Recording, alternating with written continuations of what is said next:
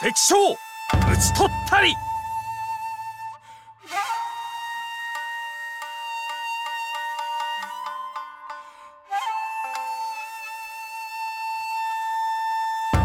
举杯笑谈今古事，日本战国无双志。大家好，这里是冲浪商店，我是诺亚。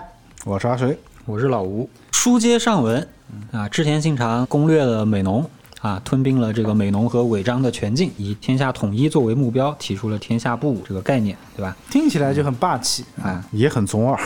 我们在解释这个天下布武之前呢，再介绍一下当时的背景。织田信长啊，在取得了美浓之后，又有一个天上掉下来的一个大馅饼砸到了他的头上。啊，是这个人运气特别好。哎，是个什么事情呢？就是当时的幕府将军叫足利义辉，嗯，这个幕府将军呢，下场很惨，他被这个控制京畿势力的三好家和松永氏被联合刺杀了。嗯联合刺杀了，对，被联合刺杀了。就在那个混乱的年代，稍不注意，连将军都会很死。对，然后京都呢就留下了一个巨大的权力真空，需要拥立下一个幕府将军嘛。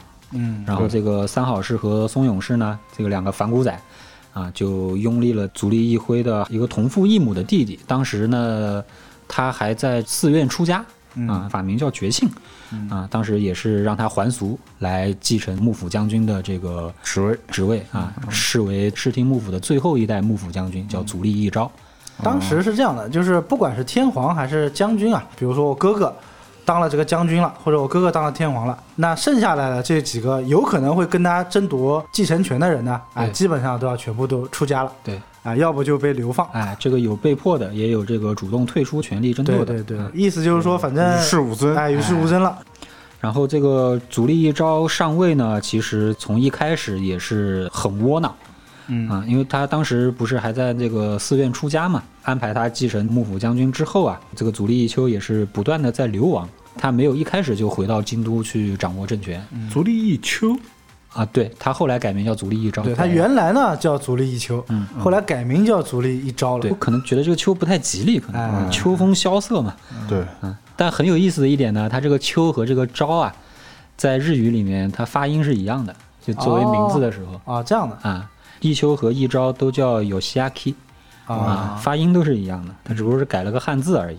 昭看起来就很阳光一点，哎日字旁的那个。上一次讲到那个谥号的时候，昭是一个好的字，是吧？对对对对对，嗯，他先是跑到那个若狭武田家，希望寻求这个若狭武田家的这个保护。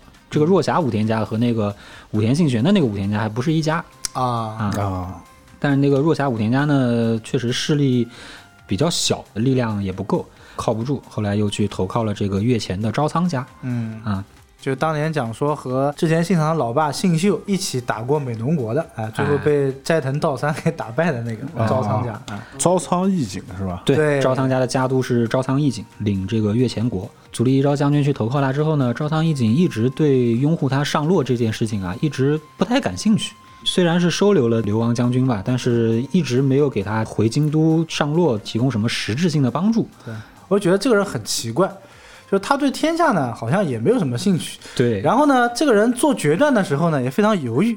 后来我就心生一个想法，查了一下他的生卒年龄啊，发现他真的是一个天秤座，很符合他这个星座，标准的天秤座。嗯，其实还有一个什么原因呢？就是当时这个足利义昭在投靠招仓义景的时候啊，招仓义景当时的这个领国内也是在不断的发生内乱啊，啊，啊所以他忙平定这些内乱也是忙得还忙不焦头烂额过来了，哎啊，提不起兴趣去帮这个将军上洛这回事儿，将军混得也忒惨。混得比较惨。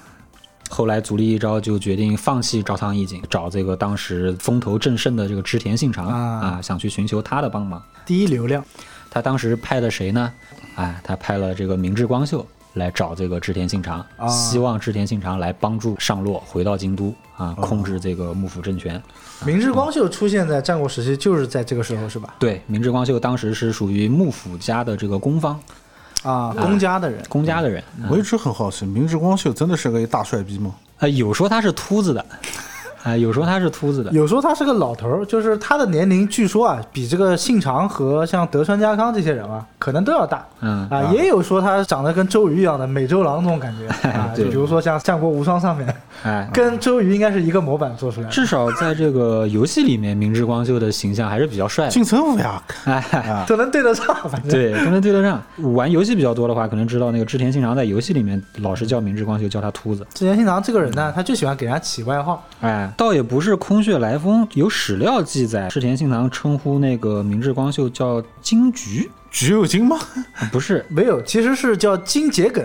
金桔梗复发，就是什么叫金桔梗复发呢？就当时明智光秀戴的那个假发，叫金桔梗。哎，有说是假发，有说是头饰，他那个头上就是老是闪闪发光。哎，你知道吧？后来后世可能是附会或者引申，就说明日光就是秃子，但这个没有明确的史料支对持。日本人秃子不是很正常吗？中间都要剃光的呀。武士元服之后都要剃月带头的。对，就是曾经还有一个说法，说这个织田信长啊，就脾气喜怒无常嘛，就有一次也不知道为什么把他打了一顿，哎，哎，打他的时候就把假发给打对，掉了。说把他假发给打掉了。然后他就一手夹住这个明日光秀的头啊，一手敲，用手敲他的秃头，讲说好秃噜可以做我的太鼓 啊，就可以当 就是侮辱性如此之强！侮辱性极强。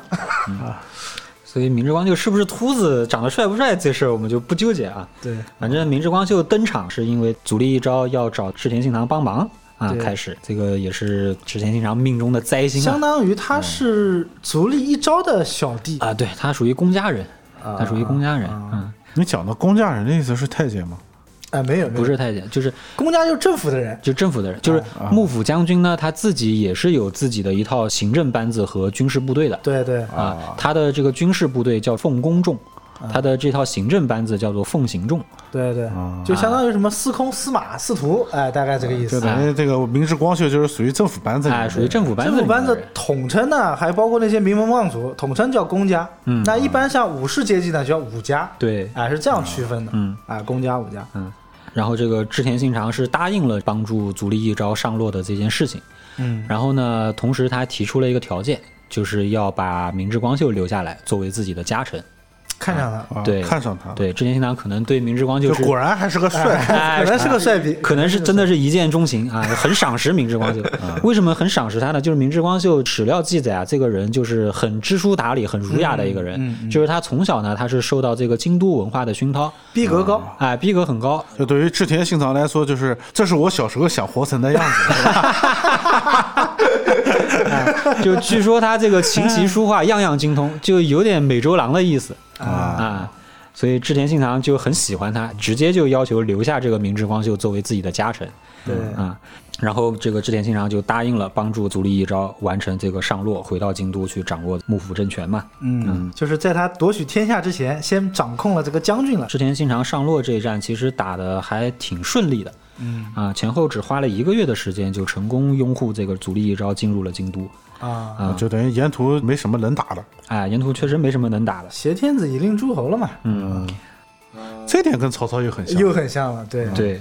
所以这个时候，那个织田信长既然有拥立幕府将军上洛的这个大功嘛，嗯啊啊，然后也实际上控制了这个幕府政权啊啊，所以呢，天下不武的这个概念啊，就得以落地实现啊，啊，得以落地实现。这个词是他自己发明的，是吧？呃，这个词是不是他自己发明的？这个我不好说。反正史料上说是有一个叫泽彦的一个僧人给他做了一枚章，啊，那个印章上面写了“天下不武”四个字，啊，僧人还挺会来事儿。也不知道是织田信长让这个僧人做的，还是这个僧人自己做的送给他的。啊天下不武这个什么意思呢？有两种解释，两种主流的解释。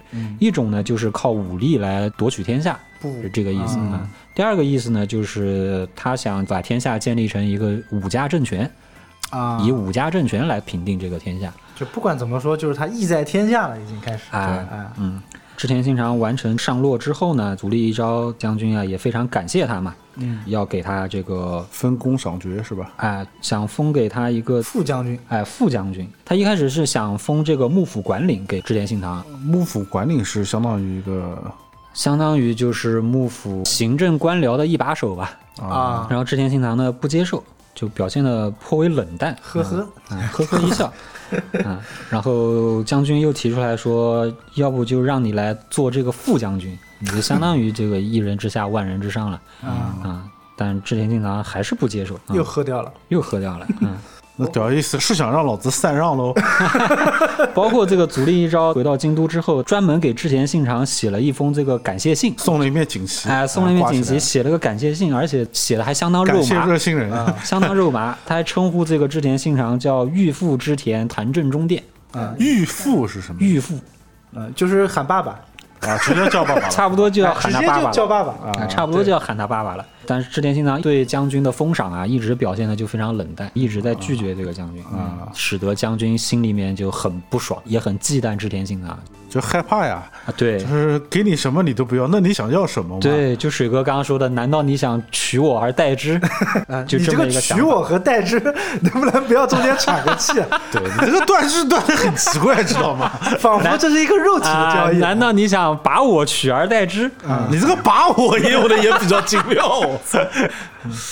然后这个时候，这个足利义昭就开始私下跟其他的地方的势力开始纠结，开始寻求其他社团的帮助。啊，开始寻求其他组织的帮助，希望打压一下这个织田信长啊，所以开始形成这个叫信长包围网。信长包围网，因为当时呢，织田信长的行为啊，确实比较僭越。实话实说，确实比较僭越。对，他当时在拥护了足利义昭之后，他还给幕府将军啊定了一个叫。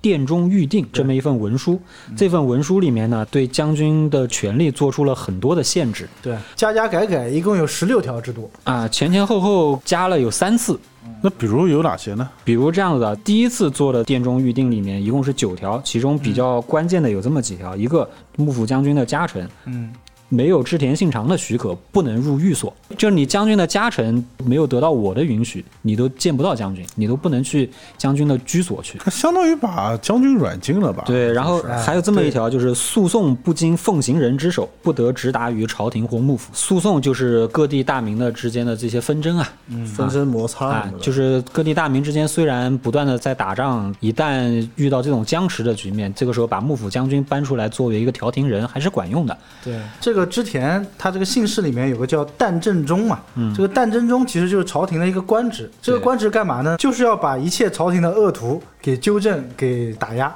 哎、就是相当于一个纠察官的这么一个角色。啊，然后诉讼不经奉行人之手，奉行人是什么呢？当时那个织田信长在拥护足利义昭之后，设了一个奉行官，就是明智光秀。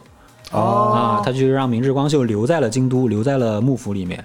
相当于监视这个将军。对，。就是作为监视将军的这么一个角色。另外，他还给明智光秀派了个副手，就是后来的丰臣秀吉，当时啊。应该还叫木下秀吉。木下秀吉，对，啊，去专门监视这个幕府将军。那明智光秀也愿意啊。愿意啊，这个时候真正掌权的老大已经姓织田了嘛。对，而且据说啊，他当时到了这个京都之后，他把各个国家之间的这个过路费的机构给取消掉，就啊，取消了收费站是吧？取消了收费站。对，第二个呢，京畿地区啊有几个非常重要的地方。首先一个地方叫界港，它相当于是一个经济特区，很有钱。它是日本战国时期日本全国最大的一个商业港口对和商业中心。对，一个叫界港，一个叫大京，这几个地方呢比较有钱的地方，他让他们去缴纳军费，对。啊，并且其中涉及到信长包围网第一阶段一个核心叫石山本院寺这个势力。对，寺院它属于一个独立的势力，对。他们这些寺院呢，他自己会养僧兵，就是有自己的军事武装力量。对，本院寺就是他们的姓了。本院寺就是他寺庙的名字，寺庙的名字。寺庙的名字。石山就是一座山，对对，包括后来的这个叫比瑞山严立寺，嗯，它一般这个寺庙它就是山名加寺庙名。对，这个后面我会讲到，让这个本院寺也交了五千贯钱，反正交了很多钱吧。啊，对，另外呢，之前又在京都这个地方呢修了很多的，比如说防御工事啊，然后把这个足利义昭的办公室啊就全部给围起来了，很过分，就是反正嗯就等于完全的软禁起来了。对然后这个时候，足利将军就坐不住了嘛，秘密的联合其他的一些反对织田信长的一些势力，想组成这个信长包围网来围剿这个织田信长。对，嗯，私下联络了三好家，杀了他哥哥足利义辉的那个三好家，啊，就没有永远的敌人，只有利益上的捆绑哎，然后联络了当时没有拥护他上洛的朝仓义景啊。啊，然后还联络了这个石山本院寺，就把这些老兄弟全召集起来。哎，把这些人召集起来，准备想围剿织田信长。嗯，嗯，织田信长成功拥护了足利义昭将军嘛，然后呢，他就把这些各国的大名啊、话事人都喊过来开会。开会的时候，这个朝仓义景他却没有来，他可能还有点生气啊。就当年如果我要是拥护了足利义昭，现在开会的就是我。开会可能是我了。对，这朝仓义景就没来，所以织田信长就很生气。朝仓义景这个人呢，确实没有什么政治眼光。他这个时候才想起来后悔了，才觉得我当时握着这么一个金凤凰在手上，我居然没好好利用，对吧？啊让你织田信长讨了便宜。当时织田信长在上洛之后，向朝仓家发出了两次要求这个拜见将军的通告，啊朝仓义景都没有鸟他。这个就给了织田信长讨伐朝仓义景留下了口实嘛，对，啊，织田信长可以名正言顺的打着将军的旗号来讨伐你，讨伐你了啊，说到朝仓义景呢，还要不得不提到一个家族，就是前景家嗯啊！啊。织田信长完成了美浓攻略之后啊，嗯啊，为了联合这个前景家，把他的妹妹阿市啊嫁给了前景长政。嗯啊，也就这个国家叫做晋江。对，晋江，你可以理解成就是招仓义景的这个叫越前嗯，和前景长政的晋江和美浓正好是一条线，对，啊，哎，自上而下一条线。嗯，就这个阿市和前景长征的故事，好像是一段凄美的爱情故事。对，据说是很凄美，说两个人关系很好。对，反正民间传说呢，这个前景长政和阿市确实是举案齐眉，模范夫妻。嗯，啊，两个人都是互相真心爱着对方。对，而且这个前景长胜据说很帅，号称晋江之鹰。对，哎，当时为什么要跟前景家修好呢？其实也是为了针对这个招仓家，嗯因为前景家和招仓家其实历来关系都很不错。世代交好啊，。世代交好啊、都很不错。然后织田信长为了打击这个招仓家，因为前景家他的晋江国是夹在这个美浓和招仓家的越前之间对啊，嗯他要去打招仓的话，他必须要越过晋江国对，嗯啊。所以当时也是出于这样的一个政治目的吧，是让自己的妹妹阿市跟这个前景长任做了一次政治的这个联姻。嗯，嗯，因为朝仓义景拒绝了拜见将军的通告嘛，不给大哥面子。哎不给老大面子，织田信长决定讨伐朝仓家。这个举动触动了整个晋江国啊，前景他们整个家族的势力。嗯因为招仓家和前景家为什么关系这么好呢？前景他们一族能够拿下晋江国，成为晋江国的老大，嗯啊就是因为招仓义景的帮忙。啊哎、应该算是越前国他们招仓势力的帮忙，才拿下这个晋江国。啊然后其中这个晋江国有一大半家臣跟这个越前国都是姻姻亲关系姻。亲关系。哎，其实这两家就好的跟一家人一样。其实当时织田家想跟前景家联姻这件事情呢，前景家有很多家老也是不太愿意的。嗯。反对的当时前景家的主要敌人是南靖江的六角家，对，他们当时跟六角家打得不可开交，算是默认了这一桩政治联姻。毕竟我的办法嘛，你敢拒绝吗？拒绝前后夹击。哎，而且呢，前景家虽然他是靖江国的这个老大，但其实他和他的这些家老家臣之间的关系啊，并不完全是那种坚定的主从关系，对对，就可能他们是一个这个合作关系。合作关系或者股东之间的一个关系，啊是这样子的。董事会。哎，董事会。所以当时呢，织田信长联合德川家康开始出兵一起去攻打这个朝仓家的时候，啊、前景家这些家臣家老就坐不住了。嗯他们当时基本上可以算是胁迫了前景长政，给织田信长捅刀子啊，对啊。据说当时是织田信长和朝仓家打到金崎城的这个地方，织田信长收到了他妹妹阿市寄来的一个东西，是一袋豆子。这袋豆子呢，这个袋子的两头都被绳子扎得紧紧的扎紧，啊。啊，织田信长琢磨了半天，下令立刻退军。这个事件称为叫金崎撤退。对，啊，这袋豆子寄过来是什么意思呢？就是阿市在警告他的哥哥，你现在是腹背受敌的状态。啊，后面有人要兜你屁股。两头扎紧嘛，在日本故事叫做袋中鼠，嗯就跟我们瓮中鳖是一个道理。对，日本老鳖比较贵，是吧？哎，神兽，这个时候织田信长才终于意识到，他一直认为的这个盟友，他的这个妹夫前景长政嗯要反叛他了。对，啊，金崎撤退这件事情呢，其实也蛮惊险的，因为织田信长他要返回，他必须要经过前景家的这个晋江国对，啊，所以当时金崎撤退的话，织田信长带了自己的部分的亲卫队，嗯直接从琵琶湖这边。绕过了前景军的封锁，返回了京都。然后后面的话是让明智光秀和木下秀吉、他们这帮人殿后，哎，殿后带着他的主力部队全部加底了，把大部队带回了京都。嗯，当时有个说法什么呢？就是当织田信长知道自己要被包饺子的时候，其实他蛮慌的。对，他第一反应跟大家就打了个招呼，说哥走了。啊，然后跨上马 就颠了，你知道吗？然后留下一帮懵逼的家臣。然后这个时候呢，不得不讲说这个木下藤吉郎啊，是织田信长一步步提拔上来的，所以他就讲说老大你先走，我来殿后。其实这个殿后其实有点这种，就是可能我自己就要献出生命的这个啊舍生忘死哎，有点舍生忘死的这个意味了。不管怎么样，安全把你老大送回家。嗯，啊，当时织田信长是逃回了这个京都之后，然后又从京都赶回了他的本城岐阜城。他在回到岐阜城的这个途中，还遭到了朝仓家派出的刺客的暗杀。怪还有刺忍者啊，对对忍者，忍者朝仓家当时是派出了一个忍者，叫这个山谷善助坊。啊，据说是日本战国时代一个著名的忍者，号称能够射落飞鸟。神枪手哎，是不是因为那个时候火神枪都很不准是吧？对，确实不准，确实不准。射程和精度都很难保证。对，嗯，号称是百发百中的这么一个忍者。用枪打鸟不是很正常吗？其实当时日本的火神枪啊是这样的，射程范围大概可能有个两百米啊，啊但是有效射程呢，大概其实也就五十米，就是反正在五十米之内基本上可能会死。但是如果我要穿的多一点呢，那也不好说了，还要五考虑到十米以内打的比较准吧，对我觉得，还要考虑到各种比如说风向啊啊之类的问题。对，那个枪打一发需要很长的时间，我先要枪管里的残渣给清干净，清完之后呢，第一步它有一个装置叫引药锅，是为了倒那个药引火药啊引药。嗯，我先要把这引药给倒进去，倒完之后呢，我再在这个枪管里面倒火药，倒完火药之后呢，我要把子弹放进去。嗯而那个时候子弹呢，玩枪的人有个习惯，会把子弹放到嘴里面，便于携带。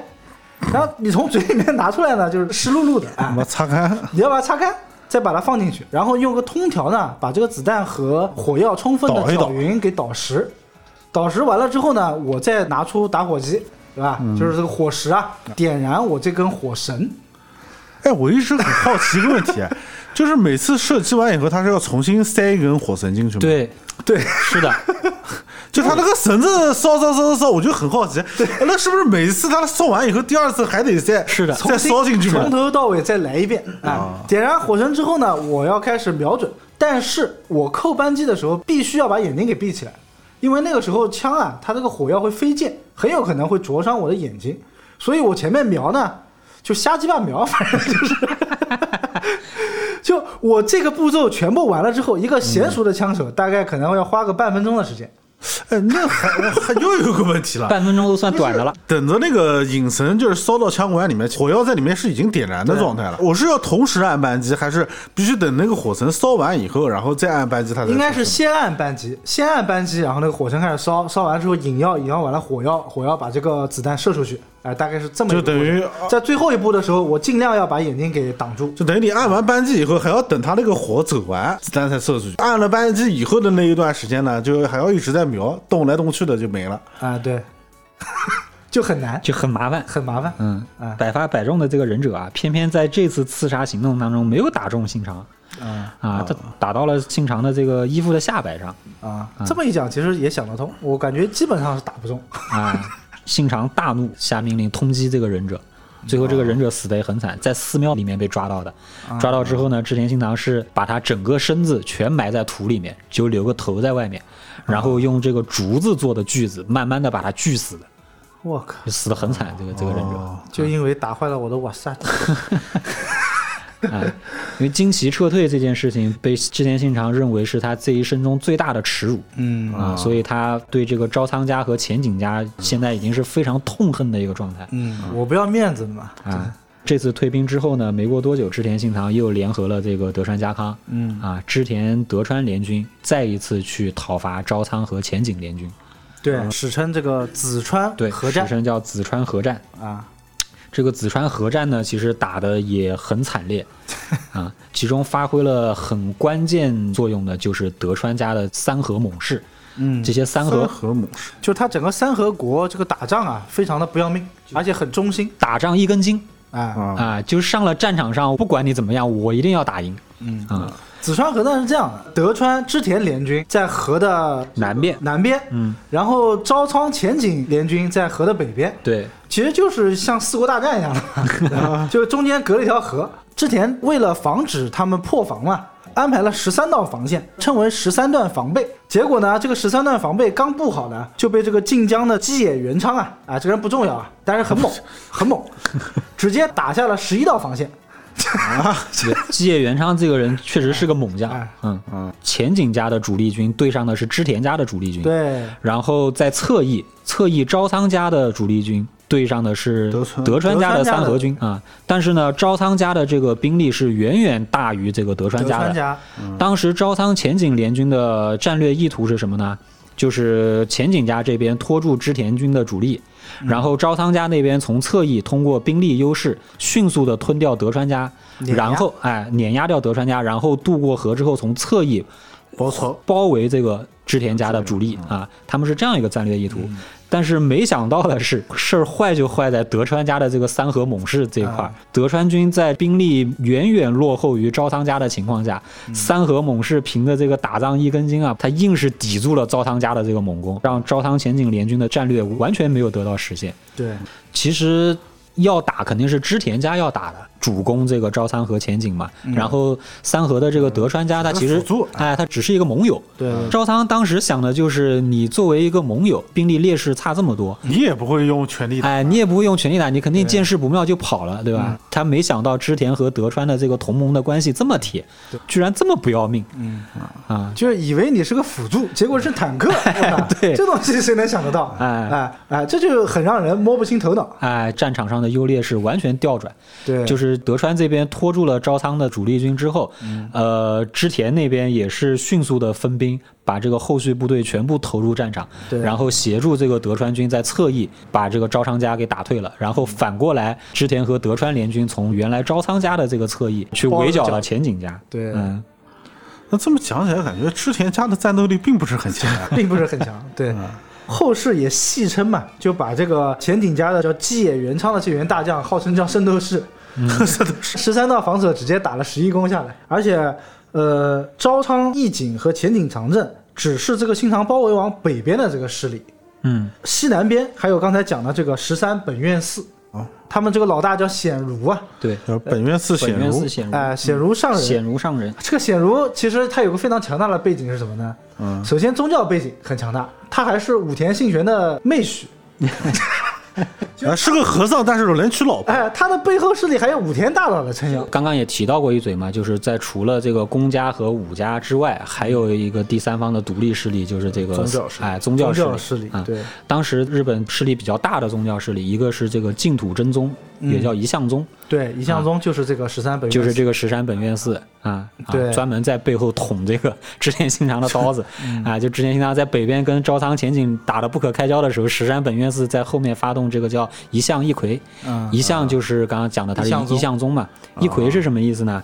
一揆它从字面上意思就是通俗一点讲嘛，有一个叫散一揆的什么形式，就是我们这几个家族或者我们这几个村子吧，啊做一个联盟。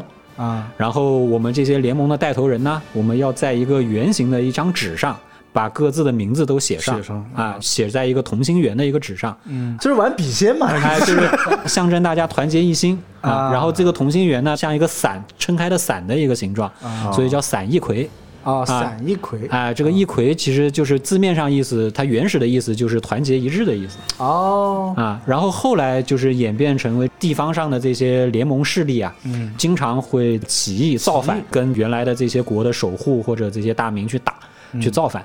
所以后来这个一揆就衍生为地方势力的起义造反这个意思了。对对，其实就是农民起义，啊，其实就是农民起义。或，者商人起义也可以，哎，对，寺庙起义都叫一揆哎，都叫一啊揆，嗯。所以这个还有基督教一揆那个什么，哎，所以这个一向一揆就是指的这个石山本愿寺的这个净土真宗，也叫一向宗的这个叛乱吧。叛乱啊。对，包括它后面还有什么？因为我刚才讲了，这个本愿寺它有武田大佬撑腰嘛，东边还有这个武田家和北条家。啊。啊，然后西边呢还有这个毛利家，就它这个整个包围网，其实整个形势看上去呢是比较紧急的，而且是个比较完整的，比较完整的，对。每个实力都不弱。对，当时织田信长第一次信长包围网，从地理上说，他面临一个什么局势呢？织田信长被包在中间，然后北面是招仓和前景，嗯，然后南面是这个石山本院寺，西南面是这个原来的公家势力三好家。三好，嗯，啊。本身三好跟本院寺也有个小联盟，对啊。三好长庆是吧？对。对对，然后石山本院寺这边呢，还往北边联合了他们的这个同行比瑞山严立寺啊，对对对，啊，也一起加入清朝包围网。大家都信佛的啊，哎，大家都是同行嘛，然后又有共同的敌人，对吧？织田信长是陷入了一个四面楚歌的一个境地，北面招仓前景加上比瑞山严立寺，这个是织田信长主攻的方向。后南面呢，石山本愿寺不断的在织田信长的背后煽动农民起义，啊，煽动这个一葵，拼命的在背后捅织田信长刀子。给织田信长惹了很大的麻烦，就是织田信长有好多这个重臣，包括大将，都是死在了不断爆发的这些起义叛乱上面。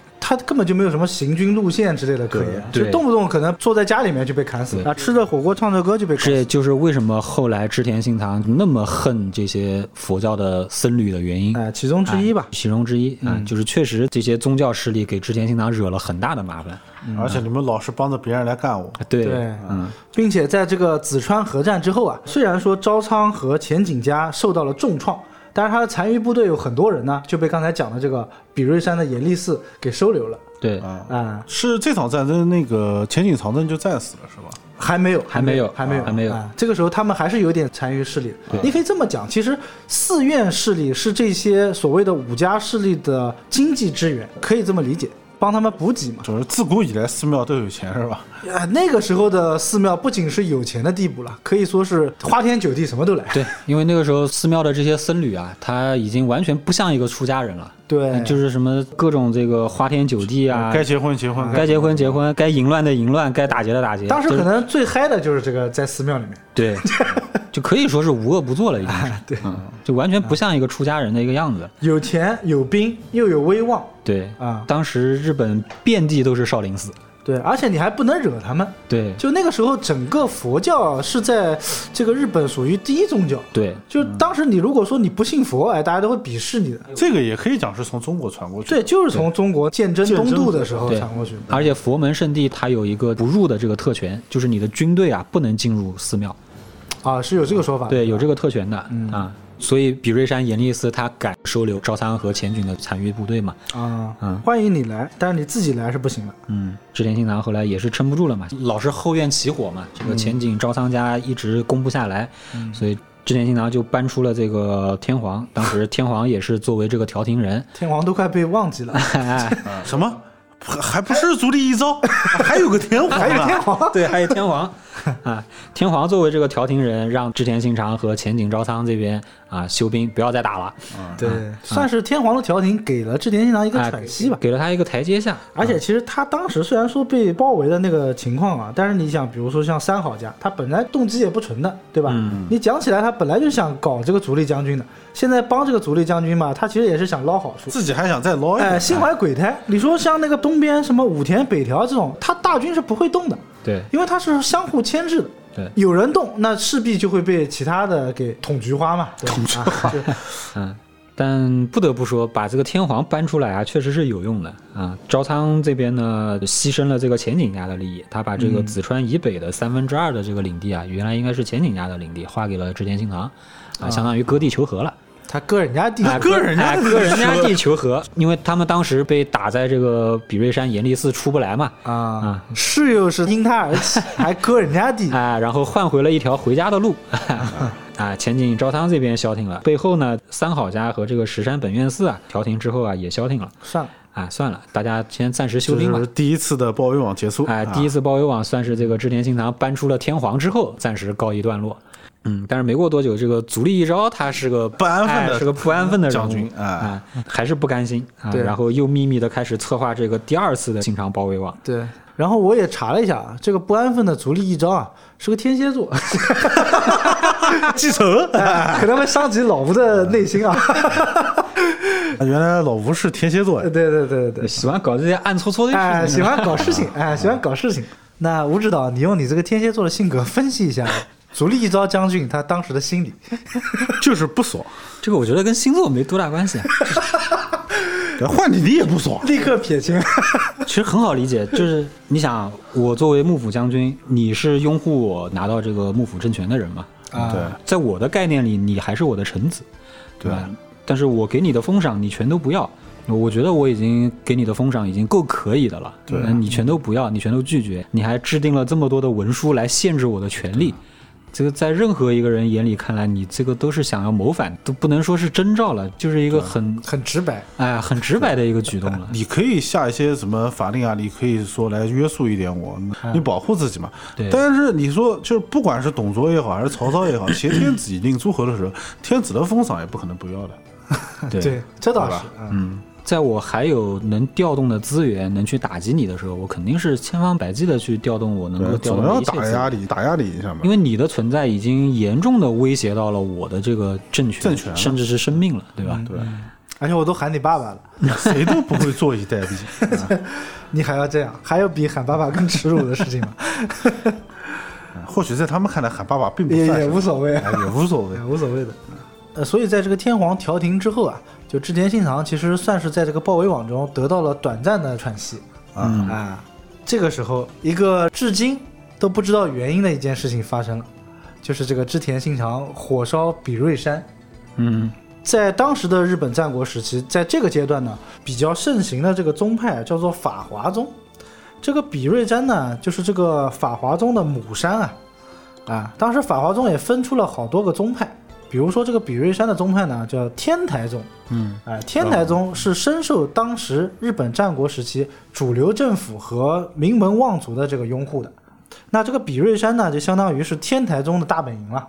呃，我们之前讲阴阳师的时候呢，讲到一个非常厉害的天皇，叫白河天皇啊，开辟了日本的这个院政制度。白河天皇他曾经就讲过一句话，说世上不如我意者，一共有三件事，一个是压川水，第二个叫双陆系，第三个叫山法师。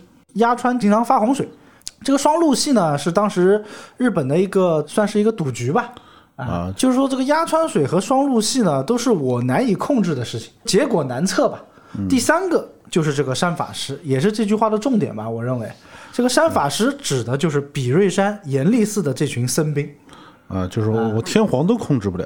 对，天皇都难以控制，而且是白河天皇这么厉害的一个天皇。对，对你想也差不多，就是全游里面不也有吗？就是大麻雀嘛。对，就有点像宗教这种事对，宗教一旦掌握武装以后，信仰的力量很可怕的。是的，从佛教的这个角度来讲呢，这个比瑞山是镇护国家的道场啊，所坐落的这个位置啊，正好是在京都的鬼门的这个位置，嗯哎、镇压百鬼嘛。第二个，它的战略地位也很重要，因为这个比瑞山的这个西南边啊，有一个非常著名的地方叫做冯板岭，是属于比较细长的一个通道。那这个通道呢，其实就作为各方势力进入京都的这个唯一的一个缺口。你要进到这个京都上洛，你必须是要经过这个冯板岭的，啊，无论是你运兵还是这个部署，都要在僧兵的这个严密监视之下，啊，在人家眼皮子底下。眼皮底下过，对啊其实等于就是实际操控了这个地区啊。对，比瑞山严立寺天台宗的势力啊，在当时啊是非常之大的，比刚才之前讲的这个石山本愿寺的势力要大得多。嗯，而且当时比瑞山严立寺的这个山门做主啊，是正清听天皇的弟弟，啊，叫觉树法亲王。啊，也就是亲王，啊哎，嗯据说他手下有数万数量的这个僧兵。怪、啊，怪，可以啊这。个山上基本上就是 刀枪林立啊。这哪是比瑞山，明明是花果山。啊，其实信长他之前一直跟这个比瑞山都是有过节的，为什么呢？因为之前信长他从来不认为佛门的这些寺庙有什么不输不入的特权，在那个时候，寺庙的话它是不用上税、不用交粮食啊，啊，也是不允许外人进入的就是上过和尚的当，吃过和尚的亏。啊。但是织田信长他从来不吃这一套，前面也提到，他经常会跟这些借港商人商人啊啊，包括这些寺庙要求他们上供嘛，嗯，要求他们出军粮或者出军费嘛，嗯啊，矛盾一直都有。哎，我还听过一个说法，不知道是不是这样的，就是之前信长啊，他们的军费来源啊，很多是来源这个商人嘛。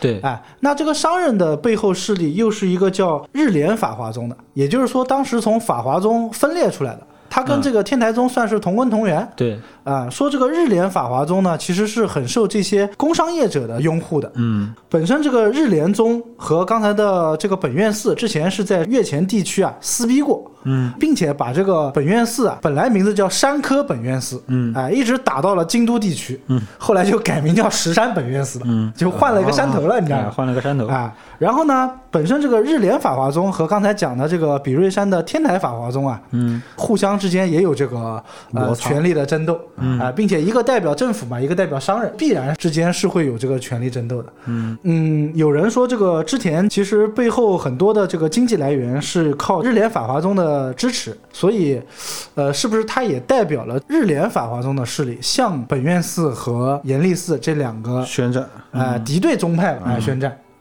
可能有这个因素在里面吧。主要的这个源头还是在织田信长和这个足利义昭这边，啊，嗯，正好有这种利益或者说矛盾关系在嘛，所以肯定要站队嘛。嗯，啊，可能你刚刚说的这个日联宗就站在了这个织田信长这一队嘛。对对对，所以这个时候织田信长就做了一件人神共愤的事情。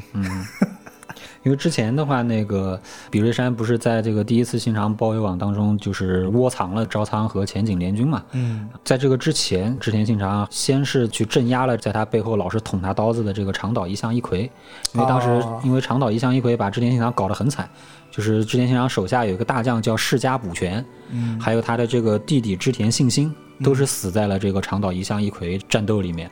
哦骚乱的，长岛应该算是织田家他的后方了。对他的后方啊、所以织田信长在得到了这个宝贵的喘息之后啊，他先是对这个长岛一向一揆下手，啊，啊派出像柴田胜家、丹羽长秀这样的猛将，哎，这样头马将了已经算是。哎，去平定了这个长岛一向一揆。平定了之后呢，接下来他的这个敌人就是比瑞山的严立寺。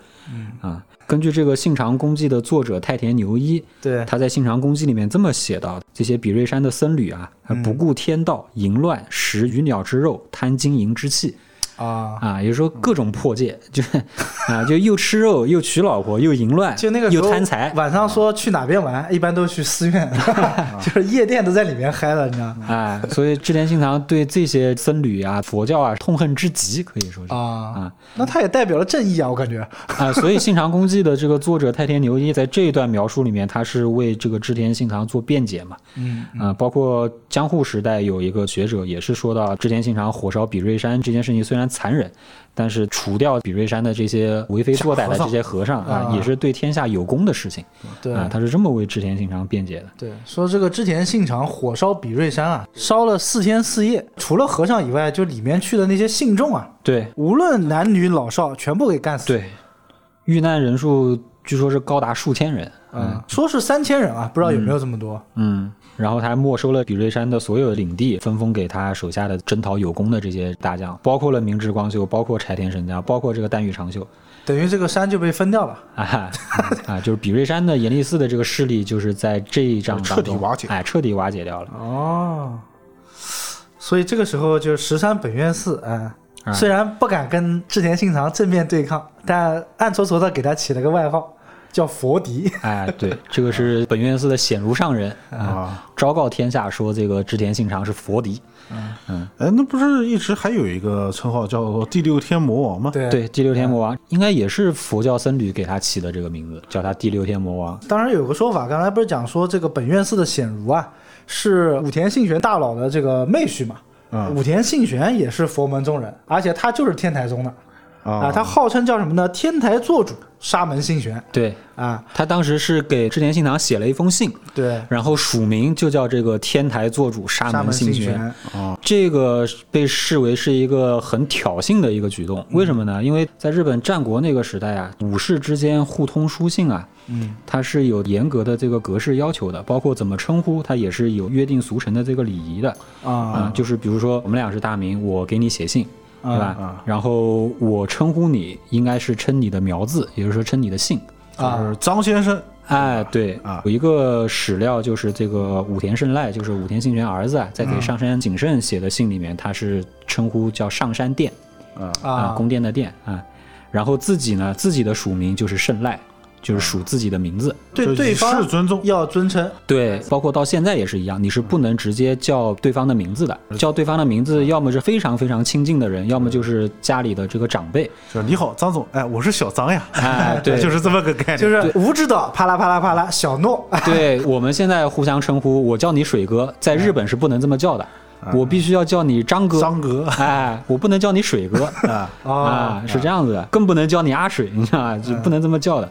所以那个时候就是武田信玄他署了这么一个名字，其实是一个很挑衅的一个举动啊，啊，是非常不合乎礼仪规范的一个举动。那没办法，人家武田大佬嘛，当时。所以织田信长就给他在回信里面，他自己署名就自称第六天魔王信长。对。啊，这个第六天还有一个说道呢，说这个第六天名字叫波旬，对，这个魔王呢住在所谓这六欲天，掌管的就是世间一切的欲望。讲说当时这个佛祖啊 成佛的时候啊，这个第六天魔王呢，他觉得哎佛祖在断一切的欲念嘛，不受我的管控了，哎他就不停的去阻止佛祖成佛，嗯，应该算是跟佛祖对着干的。完全对立的这么一个形象。所以佛迪这个外号给到织田信长呢，我觉得也算比较贴切了啊，但织田信长他自己很享受这个外号对他甚至以这个外号为荣，啊，很嘚瑟。哎，我就是第六天魔王，你拿我怎么地？其实也是用这个话来膈应武田大佬啊。那这武田大佬肯定怒了呀。开玩笑，当时武田大佬可是日本战国黑道第一势力啊，谁敢跟他单碰啊？对，织田信长火烧比瑞山这件事情啊，也算是这个武田信玄也加入信长包围网的一个原因吧。啊，对，而且其实本来有个说法呢，武田信玄啊和织田信长他们俩也是儿女亲家，只不过是灵魂儿女亲家。是灵魂儿女，就这个织田信长，他有个养女，跟武田信玄的儿子武田胜赖定了个亲了。嗯，呃，武田胜赖呢和他这个养女啊，据说啊两个人都没见过面，哎、是有这么一个说法啊。所以之前武田信玄呢，他也一直没有加入这个正式的战斗嘛。嗯，啊，其实武田信玄加入这个信长包围网，各方面因素都有吧。嗯啊，比如说刚刚已经提到的这个火烧比瑞山这件我事我，更相信就是有实际的利益冲突了。对不能看着你信长一家做大了。对对对对，实际的利益的话，就是武田信玄他当时也想上洛了啊，啊，举兵两万五千多人，相当于清朝出动了，准备上洛了。嗯嗯两万五千多也还可以了。当时金川议员也不就带了两三万人嘛。嗯，起兵上洛的第一站，他就是要去打三河的德川家康。啊，这必经之路嘛。对，必经之路、这一场仗就是织田和德川联军大战这个武田信玄的军队。这场仗是日本战国史上很著名的这个三方原合战。三方原合战啊，这场仗我们后面放在那个讲武田家和德川家的时候，再去重点去讲这场仗。非常经典和重要的一场战役。对，反正这场仗的结果呢，就是德川家康被打得丢盔弃甲，甚至还在骑马逃亡的时候拉屎拉在了裤子上。这么惨的吗？对，而且你想，刚才讲了三河他们的这个武士是多么的能打啊，啊！武田大佬一出手，哎，便知有没有。嗯，武田信玄大败德川织田联军啊，打开了这个上洛的第一道闸门。嗯嗯，但是天不随人愿吧，就武田信玄在转头的这个第二年啊，就死在了这个上洛的途上。病死的是吧？病死的，也有说是可能在战役当中负伤，然后伤重不治死的，但通说还是以病死为主。而且当时织田信长听说武田信玄要加入这个信长包围网，就开始正面军事的攻击了。他是慌的硬皮，其实心里面、对，那武田家的军事实力非常强悍，非常强悍。对。对。他是千方百计的想通过天皇啊、将军啊，想让他们来调停。啊，但前一秒钟还在嘚瑟，老子是第六天魔王 是吧？啊，后一秒钟，哎，我操，真打呀，玩真的呀！啊玩真的就不行了。哎，结果这个时候好死不死，武田大佬挂了，挂了。就不得不说啊，这个第六天魔王可能还真的有一点啊，有点玄学，啊有点东西的啊，有点东西。就经常会调侃池田信长，就觉得他一辈子都在走狗屎运，嗯，就每一次在遭遇重大危机的时候，老天总是站在他这一边。对，说不定人家真的是第六天魔王了，远程下了个咒，哎，哎，还真的有这个可能性。哎，降头。然后武田大佬一死呢，这个织田信长就立刻做了一件事情，直接把这个足利义昭啊给放逐了。就让你妈多事。对对，他是先发了一条叫十七条意见书，这条意见书里面呢，他是以这个领导的口气，把这个足利一招狠狠的教训了一顿啊、啊、爸爸教你怎样做人。哎 You are fire 是吧？然后一再的重申，你作为一个在我们织田家庇护下的幕府将军，你应该明白你什么该做，什么不该做啊，啊！把这个足利一招教训了一通这已经是他织田家的将军了。啊！足利一招后来他甚至是自己带了自己的公家的部队奉公众，他自己起兵，准备再次联合之前的信长的这些老对手，再一次发动信长包围网。啊，面子还是要的。跟你拼了。那最后呢，还是被灭了。小拳拳捶你胸口，最后反正就是被织田信长打败了，啊，杀了他吗？没有杀，兵败被织田信长俘虏，然后织田信长这一次是直接流放了这个足利义昭。杀是不会杀的，你杀将军这个事情就真的对是我烧烧寺庙也就算了，杀将军这种事情有点太过分了。啊，只有三好三人众和松永久松 永秀久秀这种干得出来，才能嗯干得出来。对，嗯这个时候已经不是软禁关押了，就直接把他流放了。对你该干嘛干嘛去，关我屁啊事。虾夷，哎，北面有个叫 虾夷，啊，对，啊，那边海鲜不错，你去尝尝吧。他是把足利义昭流放到了这个河内国，河内国是在这个越南，但 有点远。啊，把他流放到河内国。足利义昭被流放这件事情，在史学界也是标志着日本的这个室町幕府的灭亡啊。这个室町幕府时期就到足利义昭被流放就结束了，后面就进入这个叫安土桃山时代了。织田信长相当于是终结了一个时代了。哎，终结了室町幕府。so ga。那随着这个将军的流放啊，那差不多，哎织田信长已经大权在握了呀。前面挑事的这个招仓前景哎，朝仓贤景和这个歇了笔。对，歇了笔，歇了大笔啊！织田信长是出军三万人，从岐阜出发，然后入晋江，准备去剿灭前景家和招仓家。还先打前景家，那肯定先打前景啊，前景跟织田是接壤的，打完前景才轮到招仓。而且其实说织田信长对前景长政啊，一开始是满心欢喜的，非常喜欢他这个妹夫。对，啊，长得又帅又能打，对，结果他妈的浓眉大眼的也背叛了。前景和朝仓基本上已经是强弩之末了啊，强弩之末了，可怜我那国色天香的妹妹，也算还好吧，至少他妹妹阿市在前景家覆灭之后，还是被送回织田家。这段也经常会被日本人就是描述的非常凄美嘛，嗯说这个前景知道自己大限将至，就把自己的老婆还有自己的小孩儿全部送回了这个织田织田信长家，对是他自己送回去的，自己送回的，，对有说是他自己送回去的。然后他就切腹自尽了。对，对，前景和朝仓家覆灭之后，在第二年开春的时候，日本他那个新年也是要办这个聚会、办酒会的。啊，尾牙，哎，尾牙。啊，在这个新年尾牙上面，织田信长就用朝仓义景、前景长政和前景长政他爸前景久政三个人的人头啊，啊，把它做成了这个酒杯。呵，哇！但这个是据说啊，现在很多研究日本战国的朋友可能不太认同这种说法了。对，嗯头骨不太容易的，啊两个眼睛露出来。成不了多少酒。对啊，你说一个新鲜的人头切下来以后，要把肉剥掉，然后还要风干晾晒，对吧？经过一系列复杂的工序，很难的。随着这个武田大佬的去世啊，也包括招仓前景同盟的瓦解，织田信长就破茧而出了，啊，整个网被捅得稀碎。也可以说，这织田在这个时候达到了一个巅峰了他，的最大的对手前景和朝仓家已经灭亡了。就只剩下武田了，啊，然后武田家这个一代雄主啊，对，甲斐之虎武田信玄已经挂了，基本上周边的环境对织田家来说已经是一片大好。一片构不成什么威胁。哎，这个时候，他还结盟了一生与甲斐之虎武田信玄为敌的这个上杉谦信，军神越后之龙，哎，被称为越后之龙的上杉谦信，哎，送了很多金银财宝啊、古董啊给上杉谦信，并且送给他一幅图，叫做《洛中洛外图》，哎，意思是我要跟你分治天下，其实是稳住了自己的大后方嘛。啊，但是这个时候信长包围网并没有完全结束。至于到底怎么回事呢？下期再讲。